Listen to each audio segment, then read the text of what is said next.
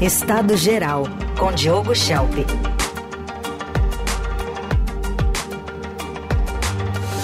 Oi, Diogo, bom dia. Bom dia, Heisen, bom dia, ouvintes. Bom, na quarta-feira você trouxe aqui uma, uma mini retrospectiva já do presidente Lula no ano de 2023, estava aqui com a Carolina Ercolim. Hoje vamos falar do ex-presidente Bolsonaro. Como é que foi o ano dele, hein, Diogo? Pois é, Raicin, o ex-presidente Jair Bolsonaro começou o ano muito mal. E, e a situação dele foi piorando com o passar dos meses, até que em junho houve a decisão do STF de torná-lo inelegível. É? Aquela decisão motivada por abuso de poder político e uso indevido dos meios de comunicação na campanha presidencial do ano passado. E logo no início né, do, do ano, logo no primeiro dia, tivemos aquela ausência constrangedora, humilhante, inédita de Bolsonaro na posse de Lula. Durante a campanha do ano passado, Bolsonaro não teve problema nenhum em ficar frente a frente com Lula, por exemplo, em debates televisivos, mas depois de derrotado, ele não se dignou a estar presente para transmitir a faixa para o sucessor. Então foi um mau momento do ex-presidente. Claro que a mensagem que ele quis passar era de que não aceitava o resultado das, ele das eleições. E com a decisão de viajar para os Estados Unidos, no final do ano passado, no apagar das luzes de 2022, ele passou a imagem de fujão até mesmo para muitos dos seus apoiadores, que achavam que ele ainda poderia fazer algo para impedir a posse de Lula.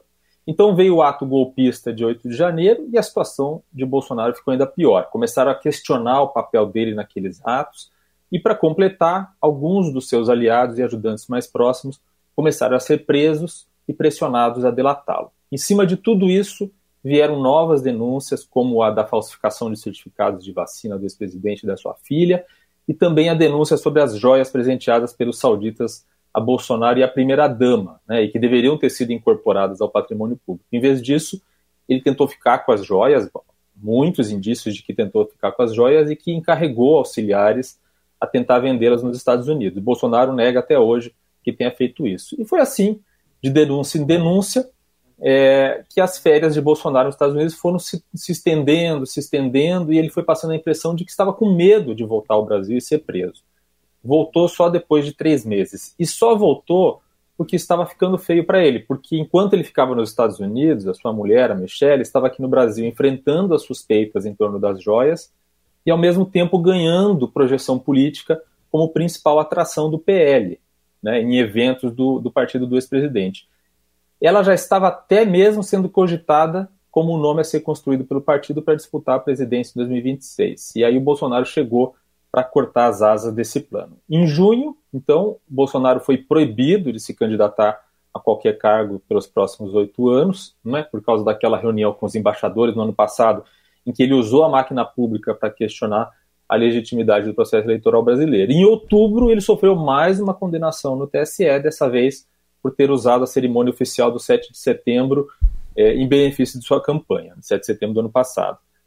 Bom, além disso, ao longo de parte do ano, houve aquela CPI mista no Congresso, que investigava o 8 de janeiro, e que centrou fogo em Bolsonaro e em pessoas ligadas a ele. E em outubro, no final da CPI, ao final da CPI, o relatório pediu o indiciamento de Bolsonaro por quatro crimes: associação criminosa, violência política, abolição violenta do Estado Democrático de Direito e golpe de Estado.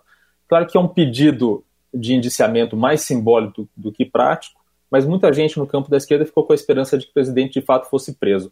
E agora, no fim do ano, veio a notícia de que a Polícia Federal está concluindo as investigações sobre o Bolsonaro em dois inquéritos e que haveria elementos para indiciá-lo por diversos crimes, como organização criminosa, peculato e atentado contra a democracia.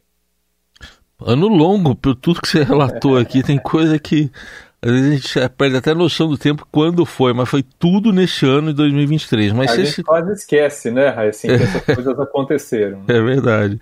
Mas você citou um dos episódios mais marcantes aí, a inelegibilidade. É, é, com isso, o Bolsonaro perde influência política? Esse é o ponto que deve surpreender muita gente que se opõe ao Bolsonaro, porque ele segue muito influente junto a uma parcela significativa do eleitorado. Enquanto enfrentava todos os percalços que eu mencionei antes, desde que voltou dos Estados Unidos, Bolsonaro passou o ano viajando pelo Brasil. Ele visitou 11 estados, muitos deles mais de uma vez. Bolsonaro visitou mais estados do que o presidente Lula. E ele recebeu condecorações de governos de estado, de municípios, participou de eventos do PL, alguns como convidado surpresa ao lado de Michele, né, que se tornou a presidente da ala feminina do partido. E o casal, mesmo sem planos eleitorais, ele por estar inelegível e ela porque ainda há uma indefinição sobre o seu futuro político, acabou se tornando o principal instrumento de Valdemar Costa Neto, o presidente do PL, para consolidar o partido como a maior legenda de direita do país. Teve uma recente reportagem do Estadão que mostrou que Bolsonaro e Michele receberam mais de meio milhão de reais em salários do PL em 2023. Ou seja, o Bolsonaro está faturando alto com seu apelo político, é, porque ao se tornar inelegível, né, é claro, ele não poderá ter o seu nome nas urnas nas próximas eleições, mas de certa forma isso até ajudou a reforçar a aura de perseguido político, que ele sempre usou para mobilizar os seguidores. A grande decepção de Bolsonaro no quesito influência política foi o fato de que a base de oposição que ele ajudou a eleger para o Congresso não se mostrou disposta a ouvi-lo em alguns momentos cruciais. Por exemplo, ele tentou orientar o seu partido a votar contra a reforma tributária na Câmara dos Deputados, mas muitos dos parlamentares votaram a favor. Mas isso não deveria ser surpresa, já que muitos dos deputados do PL não são bolsonaristas raiz, são membros do Centrão raiz. É. Então, o verdadeiro capital político de Bolsonaro não está no Congresso, está nas redes sociais não é? e nas ruas. Os seus apoiadores eles vão confiando cada vez mais na ideia de que Bolsonaro foi o verdadeiro vencedor das eleições do ano passado, por mais é, surpreendente e absurda que possa ser essa conclusão, e de que ele é um perseguido político. É, tem uma, teve, tiveram pesquisas recentes não é, que mostraram que um em cada quatro brasileiros se dizem bolsonaristas convictos. Isso agora, final do ano. E além disso, nove em cada dez eleitores, segundo a pesquisa da Datafolha, é, dez, nove em cada dez que votaram em Bolsonaro no ano passado não se arrependem disso. Né? Ou seja, com todos os reveses que Bolsonaro enfrentou em 2023, todas as maracutaias reveladas, os julgamentos na justiça eleitoral, os indícios de tentativa de desrespeitar o resultado das eleições, mesmo com tudo isso, ele segue firme na preferência de uma boa parcela dos brasileiros.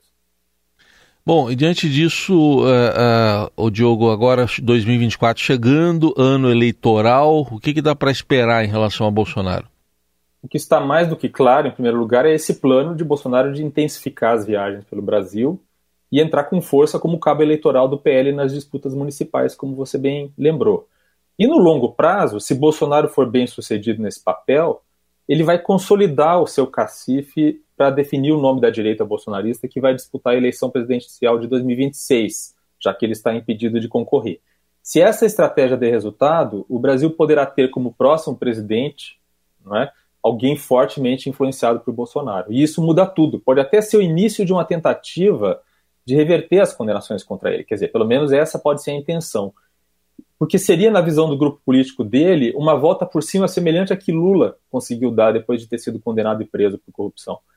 Então, é, 2024, né, o, é muito possível que o assunto da, de uma possível prisão de Bolsonaro vai se tornar mais frequente. Não é? Isso porque até agora as condenações que ele sofreu for, foram na justiça eleitoral, mas em 2024 ele pode ser indiciado na esfera criminal. E se houver indiciamento por parte da Procuradoria-Geral da República, é bastante provável que o STF aceite e Bolsonaro passe a ser julgado, porque a postura do tribunal em relação a ele, obviamente, não é nada condescendente. Alguns ministros de Lula acreditam que uma eventual prisão de Bolsonaro é um risco do ponto de vista político, porque pode incendiar ainda mais a sua base de apoiadores. E a prisão não necessariamente elimina sua influência política. Basta lembrar que Lula, quando estava preso em Curitiba, articulou a candidatura de Fernando Haddad para a presidência. E o petista chegou em segundo lugar, perdendo para Bolsonaro nas eleições de 2018.